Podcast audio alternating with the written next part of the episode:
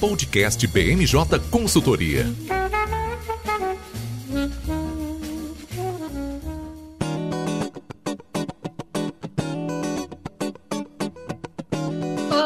Pessoal, está começando agora mais uma edição do podcast BMJ.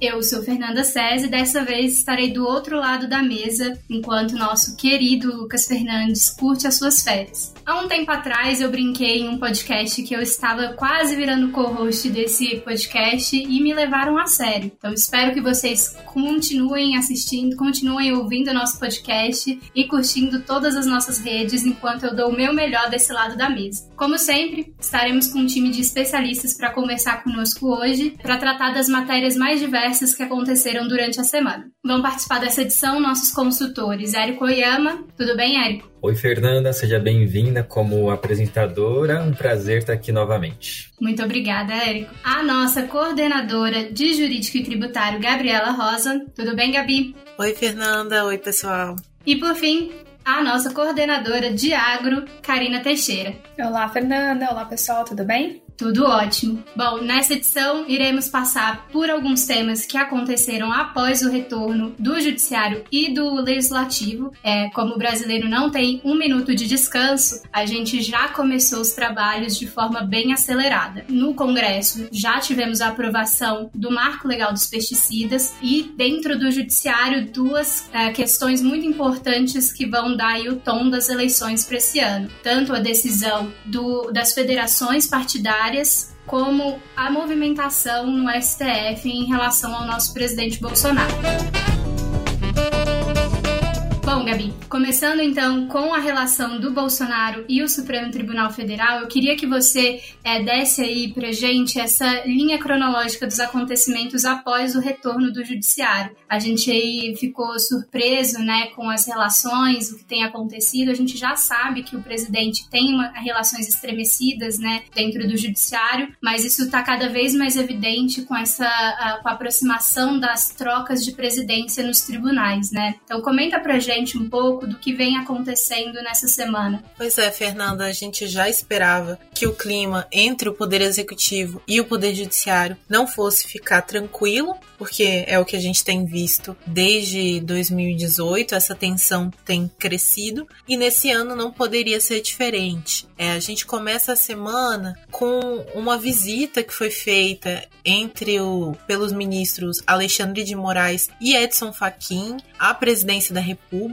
É, eles fizeram essa breve reunião para convidar o presidente Jair Bolsonaro para a cerimônia de posse é, dos ministros na presidência do TSE. Vale lembrar que o ministro Luiz Roberto Barroso ele está deixando a presidência do Tribunal Superior do Trabalho e ele vai ser sucedido pelo Edson Fachin e em seguida pelo ministro Alexandre de Moraes. Então eles estão formando essa nova gestão e é um protocolo respeitoso os ministros comparecerem para chamar o presidente. O que a gente vê, porém, é que quando existe um relacionamento mais consolidado entre os chefes de poderes e os seus membros, é, a visita ela deixa de ser um evento protocolar rápido, né, de mera entrega de convite, e vira uma conversa, uma troca. Os, as autoridades aproveitam que se encontram para conversar de assuntos pendentes, e nesse caso não foi isso que aconteceu, mostrando que o clima é frio e complicado entre esses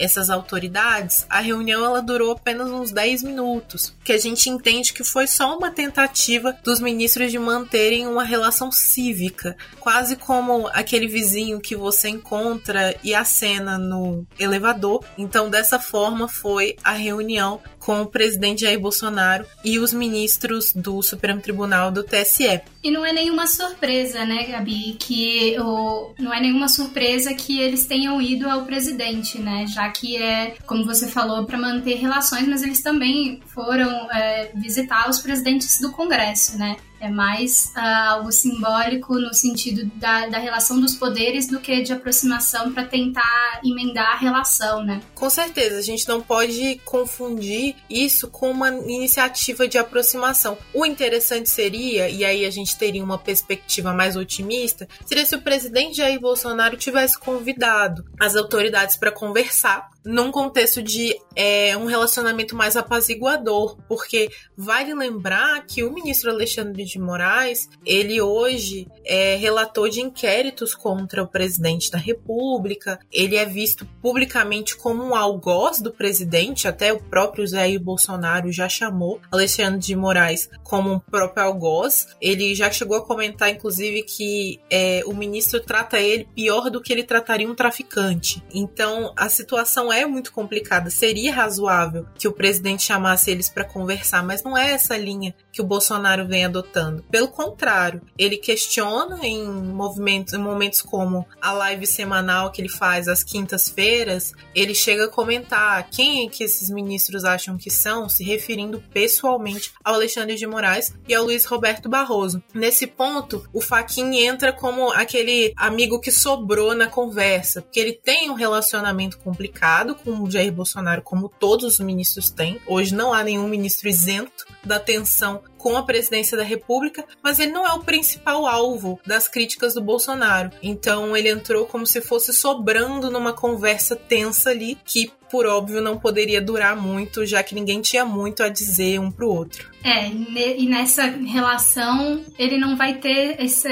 esse apaziguador por muito tempo, né, Gabi? O Alexandre de Moraes vai assumir, né, no final do dia, o processo eleitoral, né? Então você comenta um pouco pra gente como é que essa relação deve se desenrolar durante o ano? Com certeza. Teve até um evento, né, que a gente pode adicionar na nossa linha cronológica, que foi inclusive no dia seguinte, então já é um indício de que realmente não foi um encontro para apaziguar ânimo nenhum, que foi a decisão do ministro Alexandre de Moraes, nesse momento já enquanto membro do STF, não enquanto Tribunal Superior Eleitoral, que ele decidiu conceder um pedido da Polícia Federal de compartilhar as informações do inquérito que investiga a, o vazamento por parte do presidente da República de informações sigilosas no inquérito que investiga um ataque hacker dentro do TSE. E aí a, essas informações seriam compartilhadas com outro inquérito que também é de relatoria do Alexandre de Moraes, é, da PF que investiga um movimento que é relacionado ao presidente da República que visa colocar instabilidade nas instituições democráticas por meio do disparo de notícias falsas.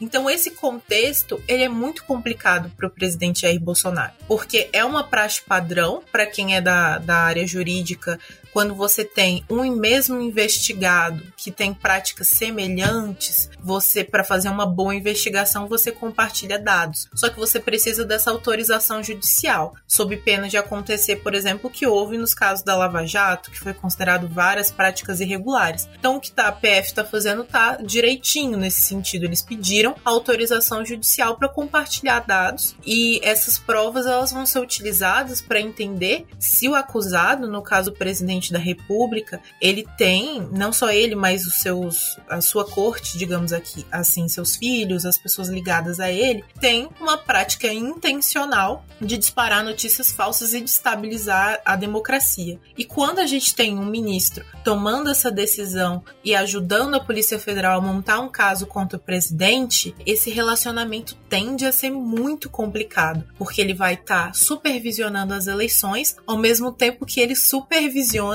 uma investigação criminal que pode afetar um dos principais candidatos, inclusive fazer com que ele não seja possivelmente um presidente, ainda que ele ganhe nas eleições por ele ter cometido crimes no curso do processo eleitoral. Então, é, isso tudo cria um caldeirão de tensão e pode até gerar conflitos de interesses aí nesse processo. Isso é interessante, né, visto do, desse ponto de vista, mas eu acho que para a gente ponderar pelo outro lado também dá bastante argumento para os apoiadores né, do presidente para criticar né, o próprio Supremo e criticar as instituições, né? Fica uh, algo parecer, é parecido com o que eles já haviam criticado, né, do, do ministro de ser o algoz. Então eles vão continuar nessa figura, nessa posição bem protagonista, né, durante todo o ano. E isso pode, né, como você falou, gerar esse caldeirão, mas também trazer muita instabilidade no eleitorado, né? Isso pode afetar a votação em si. Pois é, Fernanda, esse cenário ele acaba muito favorável, se você for pensar, para a construção dessa narrativa, porque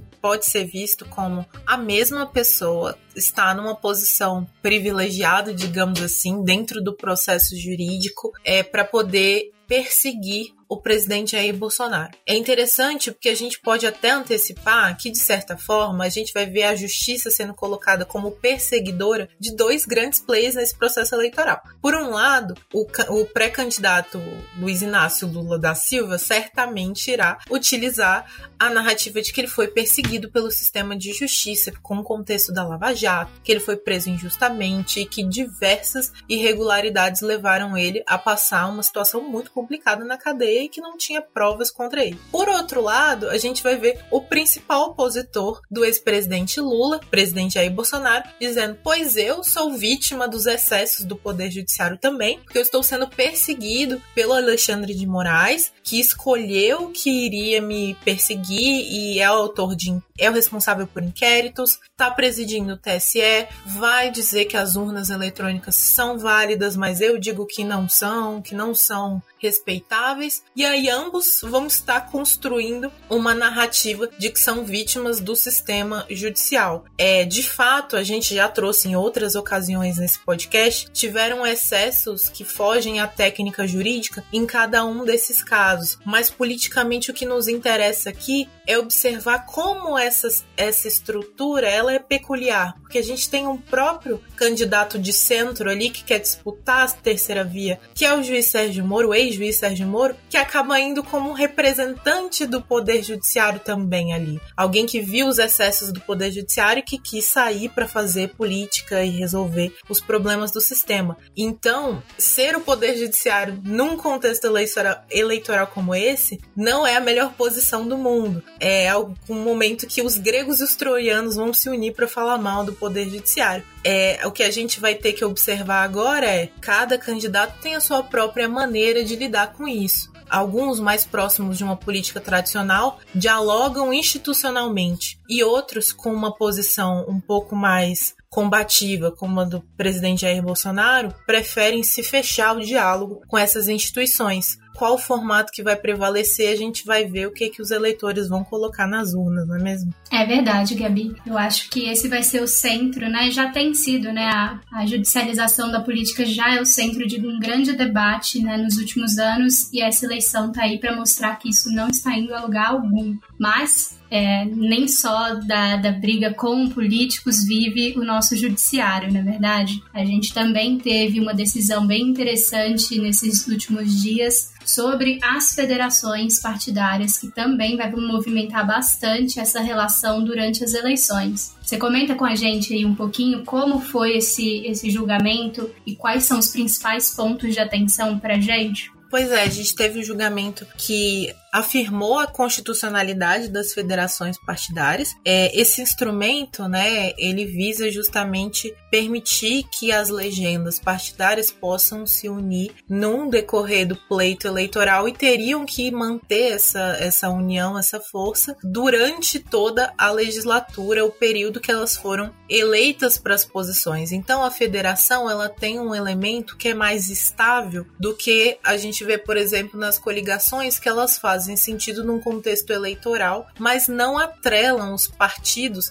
até durante todo o período que eles são eleitos. E essa crítica foi uma, uma questão importante porque nesse processo que foi julgado pelo Supremo Tribunal Federal nessa semana, o PTB estava questionando se as federações não eram uma tentativa, digamos, uma brecha legal para trazer de volta as coligações partidárias que foram retiradas le da legislação eleitoral. A ideia é, desse instrumento das federações é tornar o sistema eleitoral brasileiro mais arrojado, menos fragmentado e com práticas mais modernas é, do sistema eleitoral internacional. Porque o modelo das coligações, que os partidos se vinculam apenas no período eleitoral, não é um modelo que, digamos, os países com práticas mais modernas eleitorais têm adotado, mas a federação sim. E a ideia é justamente que esse compromisso seja mais estável, que os partidos com ideais similares e não apenas com o interesse peculiar da eleição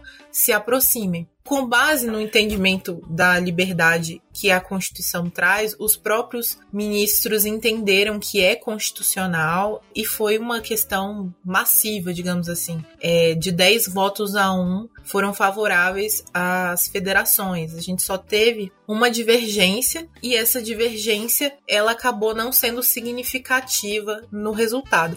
Um outro ponto desse julgamento que acabou afetando bastante foi a questão do prazo que as federações teriam para se, se estabelecer, se organizar no processo eleitoral de 2022. A decisão que foi acolhida pelo tribunal é que os, as federações teriam, os partidos teriam até o final de maio para se registrar perante o Tribunal Superior Eleitoral. É diferente do prazo legal que dispõe até agosto. E então essa, esse prazo encurtado ele teria a abrangência apenas para o ano de 2022 para conseguir abarcar o processo eleitoral que se aproxime, já ter validade a partir desse ano. É, então isso teve uma certa disputa e acabou precisando entrar no desempate do Fux, que decidiu por acompanhar a decisão do relator de adiantar então para o final de maio o que dá um pouco menos de tempo para os partidos se articularem no contexto das federações.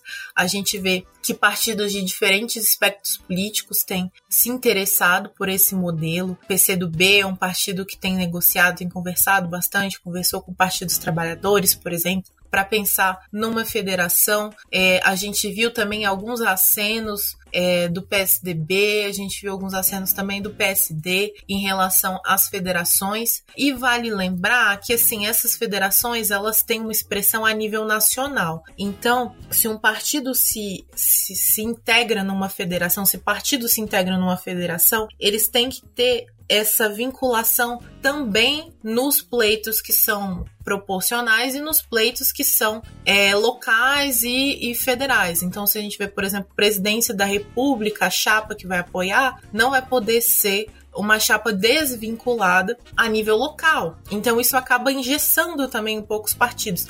Então aqueles partidos que têm expressividade local, mas não têm expressividade nacional, eles acabam tendo que verificar onde que esse esse arranjo é favorável para eles e onde eles vão perder. É, eu acho que como é a primeira vez que a gente vai é, acompanhar né, essa formação, passar por esse período, ah, muita coisa vai repercutir né, nos próximos quatro anos desse momento, né, dessa uh, reunião, desses partidos que estão em discussão. E puxando uh, o Érico para entrar nessa discussão também, é, tem muito partido aí que está um pouquinho atrasado né, nas negociações e tem partido que já saiu na frente. Comenta com a gente, Érico, um pouco sobre a decisão do TSE em aprovar a União Brasil? É, diferente do, das federações, no caso do TSE, a decisão sobre o União Brasil foi unânime. Todos os ministros do TSE consideraram válida a união entre o PSL e o DEM. Com isso, forma-se o partido com a maior bancada atualmente na Câmara dos Deputados. Na composição atual, esse partido novo nasce com 81 deputados na Câmara, 55 do PSL e 26 dos Democratas, e 7 senadores, 2 do PSL e 6 do Democratas. Só que essa composição vai mudar, principalmente no mês de abril. É, vai ter uma janela partidária no mês de março, quando os deputados e senadores podem trocar de partido sem sofrer nenhuma sanção para concorrer às eleições. E alguns nomes são certos de que vão trocar de partido, principalmente aqueles que apoiam o presidente Bolsonaro. Citar alguns aqui como exemplo: a Bia Kicis, Carla Zambelli, Bibo Nunes, Hélio Lopes, Carlos Jordi, entre outros parlamentares. Por que, que é importante essa junção?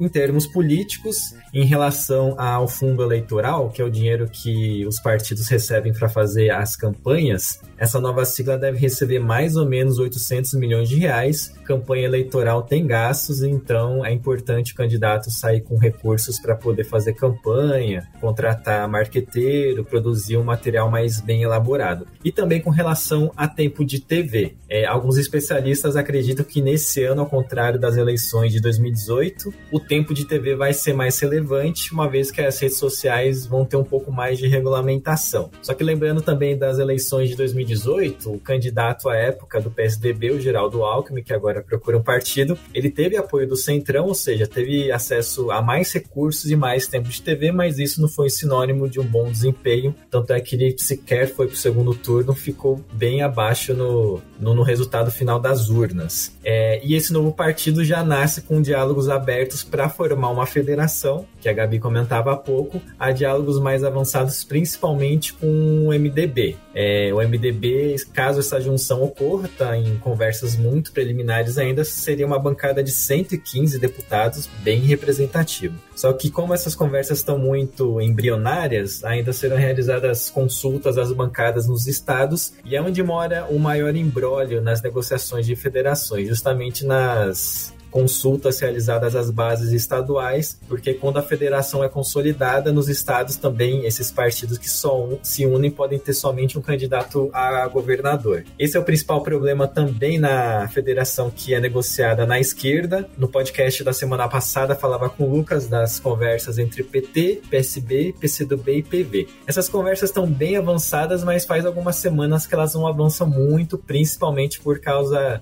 do nó que não é desatado entre o PT e o PSB. A gente grava esse podcast na quinta-feira. Está agendada para hoje uma reunião entre dirigentes desses dois partidos para ver se eles conseguem avançar em algum ponto para formar essa federação. O principal embrólio é o estado de São Paulo, porque há dois políticos que querem se candidatar, o Fernando Haddad pelo PT e o Márcio França pelo PSB, os dois querem concorrer ao governo do estado e não abrem mão. E o PSB também não concorda com o molde escolhido, aliás, com a composição da Assembleia que vai ser formada por essa federação para tomar as decisões. O PT sugere que essa Assembleia tenha 50 cadeiras, sendo que o PT teria 27 votos. Ou seja, nas decisões que exigem maioria mínima, o PT já sairia com a possibilidade de ter a decisão que o partido entender melhor. Então, o avanço da o avanço, as conversas das federações está nesse pé hoje, dia 10 de, de fevereiro. E com relação a essa decisão dos prazos, é, o Supremo foi para o meio termo. Né? Alguns partidos queriam que se estendesse o prazo até o fim de agosto, junto com as convenções. É, o ministro Barroso escolheu o meio termo, ficou 31 de maio.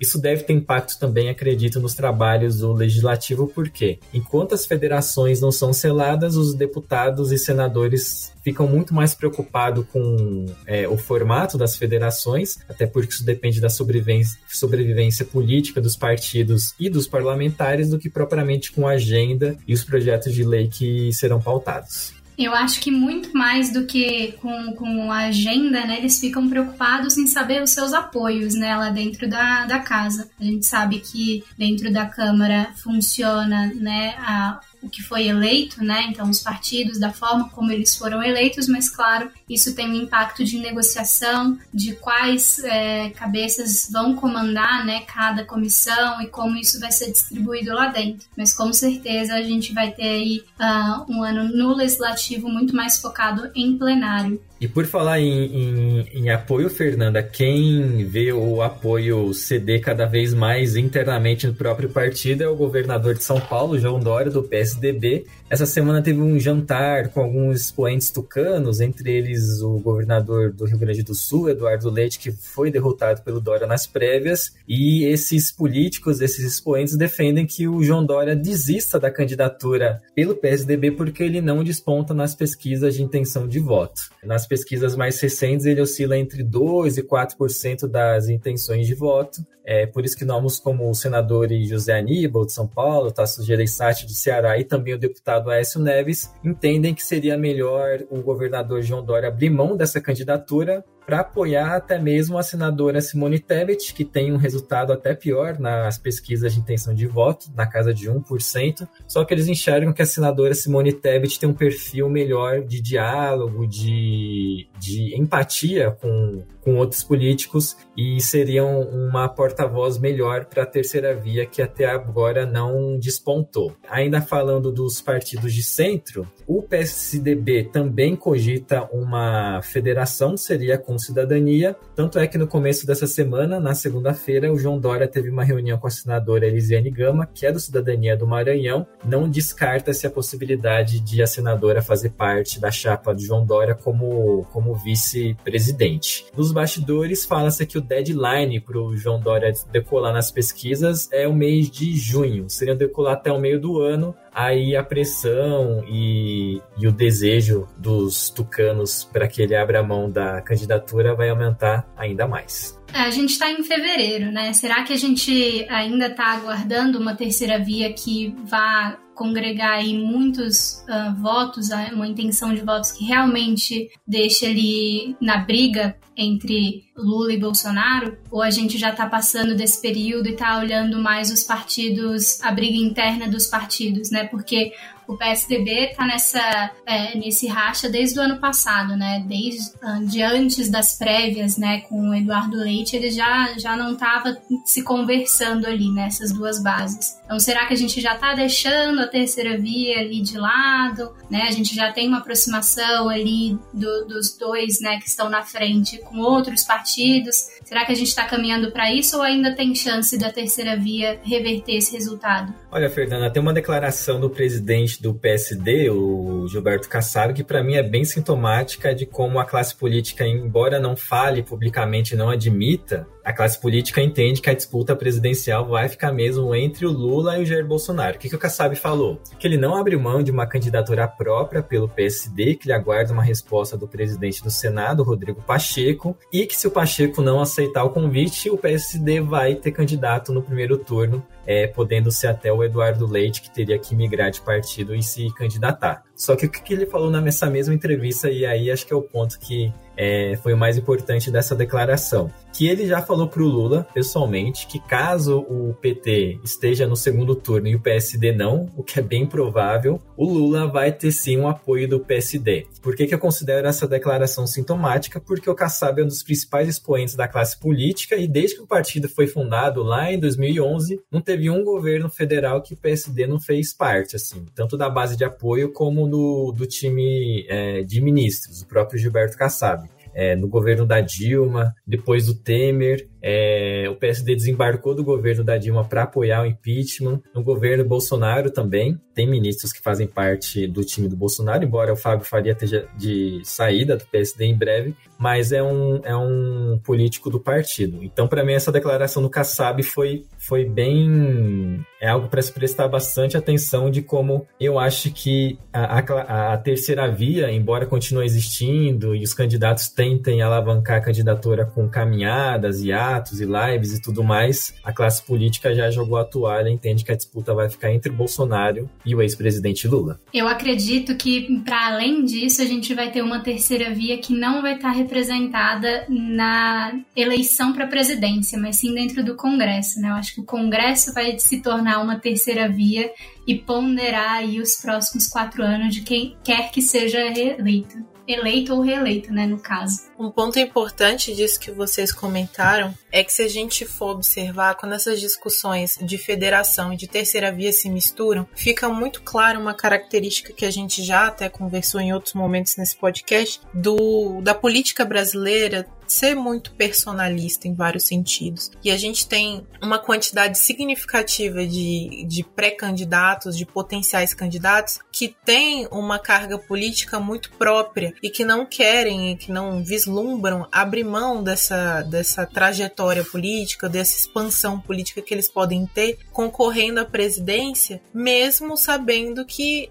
quanto mais eles se fragmentam, menor é a chance deles de estar no eventual segundo turno. A gente vê, por exemplo, a figura do João Dória, tanto que ele trabalhou até o momento de agora para ele abrir mão da candidatura dele para Simone Tebet, é um caminho que parece pouco provável, considerando que cada um desses candidatos se observa como mais provável do que o outro. Então, o, João Dória não se vê como um, um, um, candidato menos provável do que a Simone Tebet. E quando ele se coloca face ao Moro, também fica aquela questão qual dos dois teria mais relevância numa disputa face ao Bolsonaro e ao Lula. E aí, quando a gente vê as federações, isso fica ainda mais expressivo, porque a gente tem as lideranças locais. E isso é muito forte no país. Tem vários pequenos caciques locais dentro dos partidos que eles não vão deixar a sua posição posição se perder num contexto em que eles não vão poder disputar, porque eles vão ter que disputar espaço dentro do próprio partido, coisa que não é novidade para muitos deles, que são considerados quase donos do seu partido localmente. Então, essa dinâmica que a federação e a terceira via nos apresenta é um contexto de que demandaria muita abnegação de alguns candidatos de não terem esse esse holofote em prol de um projeto de eventualmente tirar um candidato impedir um outro candidato e a gente dificilmente está vendo esse processo acontecer. Então a, a gente vai ver esse essa disputa, a tendência que a gente veja é uma disputa ainda muito polarizada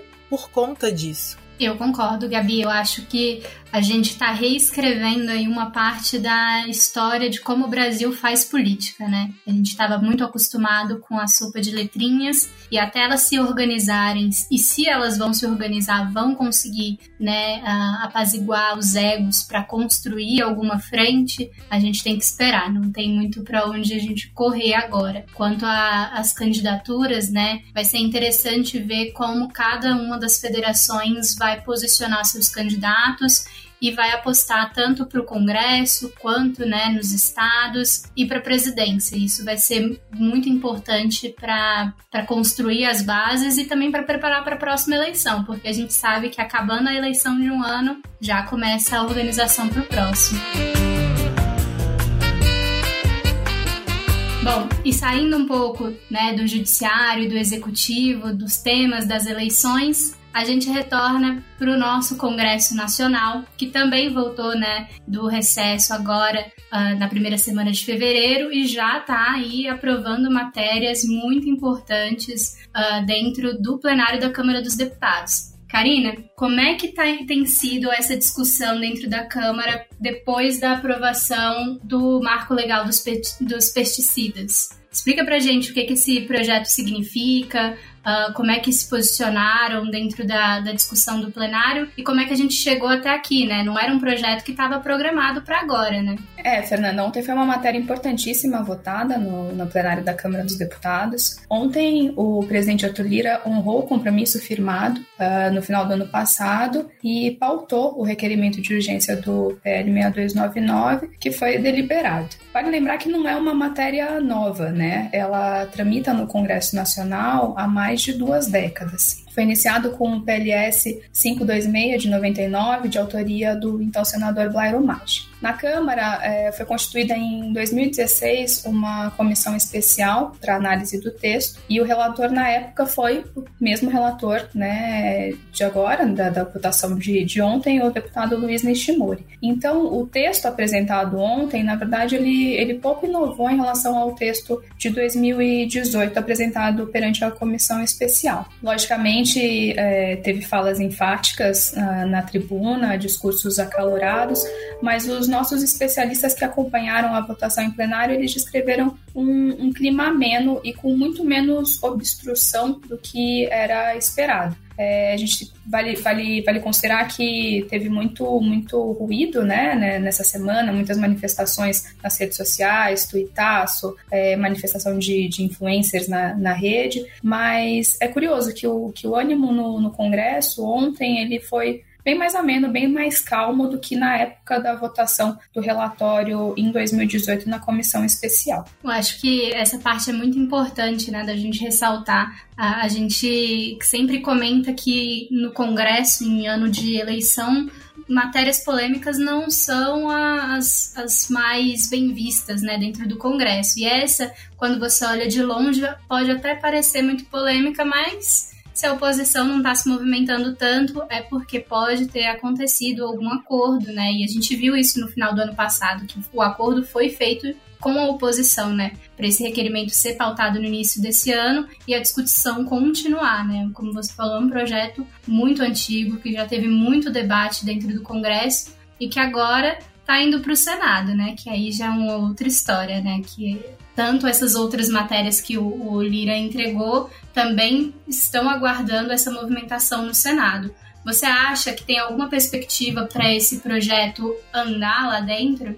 É, a gente tem que lembrar, assim, uh, que já tem duas matérias, né, prioritárias para a bancada, como eu disse anteriormente, que foram entregues pela Câmara e ainda aguardam a movimentação no, no Senado Federal. A gente tem a regularização fundiária, que está sob relatoria do senador Carlos Fávaro, e o licenciamento ambiental sob relatoria da senadora Cátia Abreu. É interessante também observar, ainda sobre, sobre ontem, o 6299, que foram 301 votos favoráveis à matéria e 150 votos contrários. Então, assim, foi, foi muito bem articulado pela parte da bancada ruralista a votação de ontem e mostrou uma dificuldade também da, da oposição em se mobilizar. A deputada Fernanda Melchiona, inclusive, é, solicitou né, ao, ao, ao, presidente Arthur Lira que adiasse a votação, que retirasse de, de pauta a matéria, mas ele reafirmou, reafirmou que havia sido feito um compromisso, né, havia sido feito um acordo em plenário no final do ano passado e que ele ia prosseguir com, com a matéria. Realmente é, é, curioso, a gente, a gente sempre,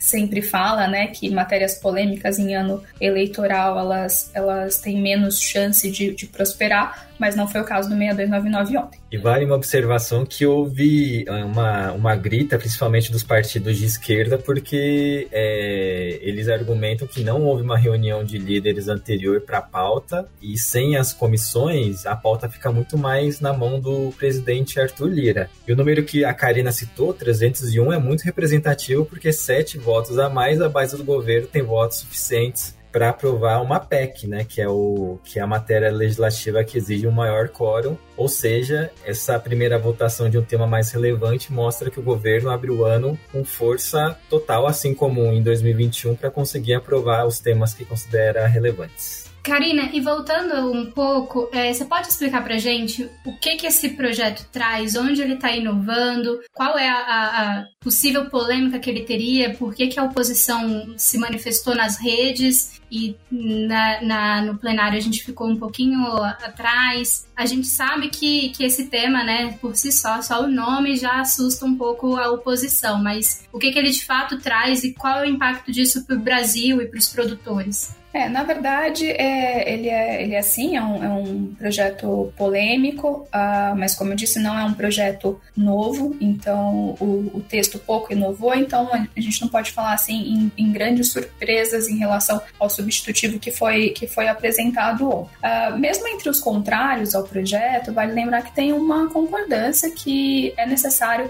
uma atualização da, da legislação sobre pesticidas, já que a nossa legislação é extremamente defasada, mesmo em relação à, legislação internacional. A gente está falando aí de uma atualização de uma lei que é de 1989, então é consenso, tanto entre favoráveis e contrários, de que precisaria essa atualização, principalmente em relação a uma modernização da, da legislação. Os contrários, eles uh, falam muito sobre a questão da, da flexibilização, que flexibilizaria a, a questão dos, dos registros. E um ponto muito que, que foi muito é, discutido ontem, né, foi muito levantado nos discursos, foi a questão do poder decisório ficar concentrado, né, o poder decisório sobre a concessão de novos registros ficar concentrado no Ministério da, da Agricultura, Pecuária e Abastecimento. Uh, mas vale a gente lembrar que a, a Anvisa ela continuará fazendo né, a avaliação toxicológica desses, desses pedidos né, de registro dessas moléculas,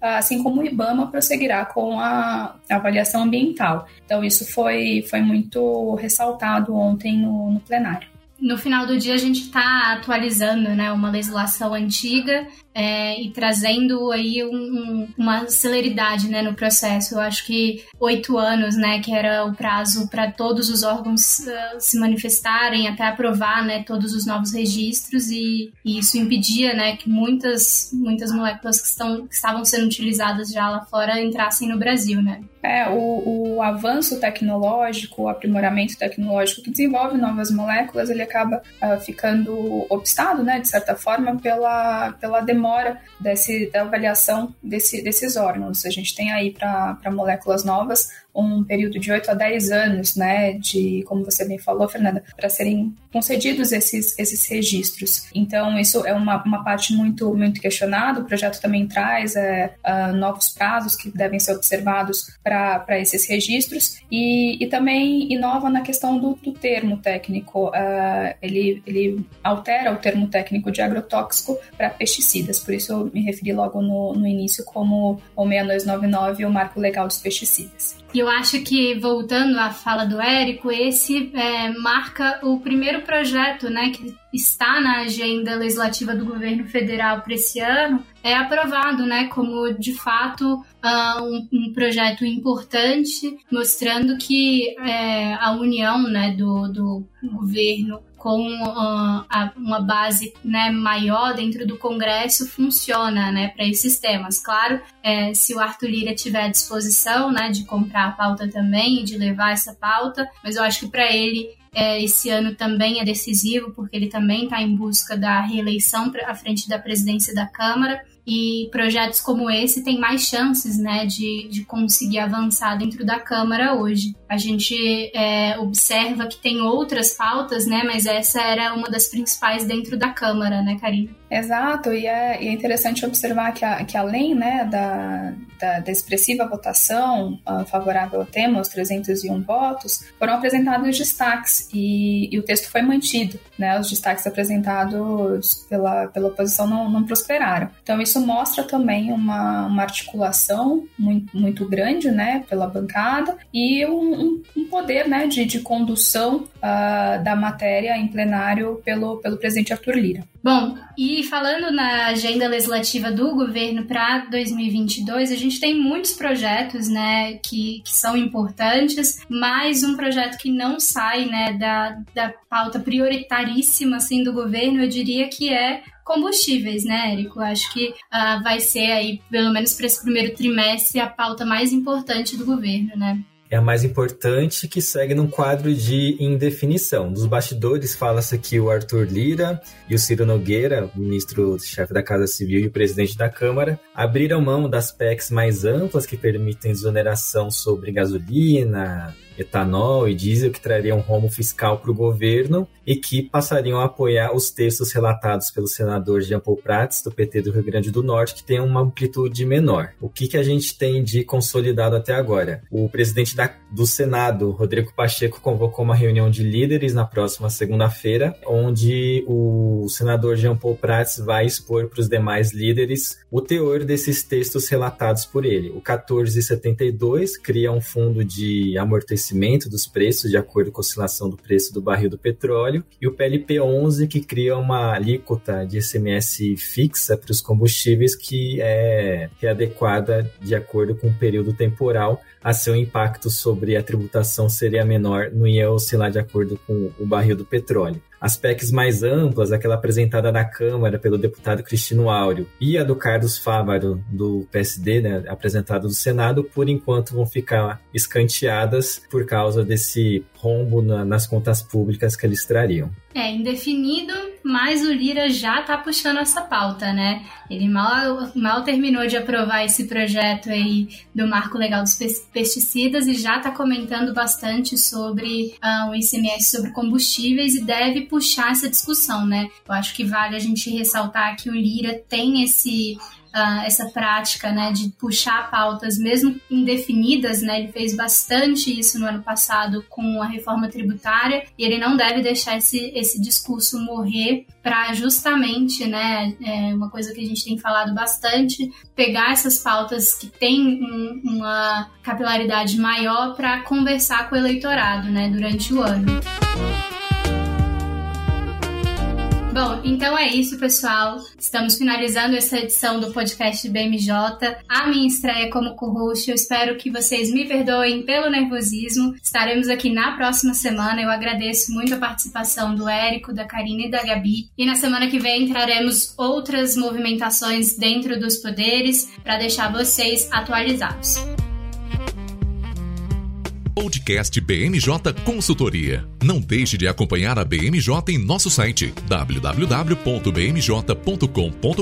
e em nossas redes sociais.